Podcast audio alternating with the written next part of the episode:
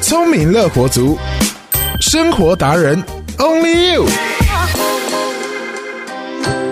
肺炎的距离和我们的生活越来越近，公司实施居家办公的时间也变多了。当工作和生活二十四小时都在同一个地方，有些家庭甚至要边带小孩边工作，长时间下来可能会让原本是避风港的家变成压力锅。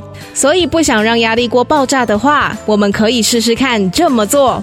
首先，可以在家找回以前通勤上班的节奏，不再穿着睡衣打开电脑，而是像以前一样打扮自己，让照镜子的时候一样有活力和好心情。更可以善用省下来的通勤时间，让自己好好的喝杯咖啡，享用早餐，准备好上班的战斗力。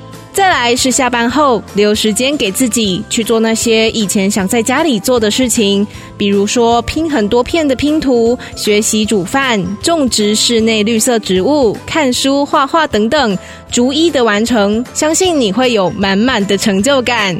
最后是保持家人和朋友的联系，因为和外界隔绝太久，很容易把心思都放在自己身上。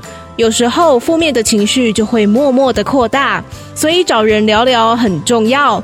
疫情只是一时的，相信终究会有雨过天晴的那一天。所以记得要维持社交，虽然不能见面，但是可以透过打电话、视讯来关心彼此，在不接触的情况下为对方打个气，交流正面的力量。聪明乐活族，我们下次见。抓住生活小配包。让你轻松当个聪明乐活族。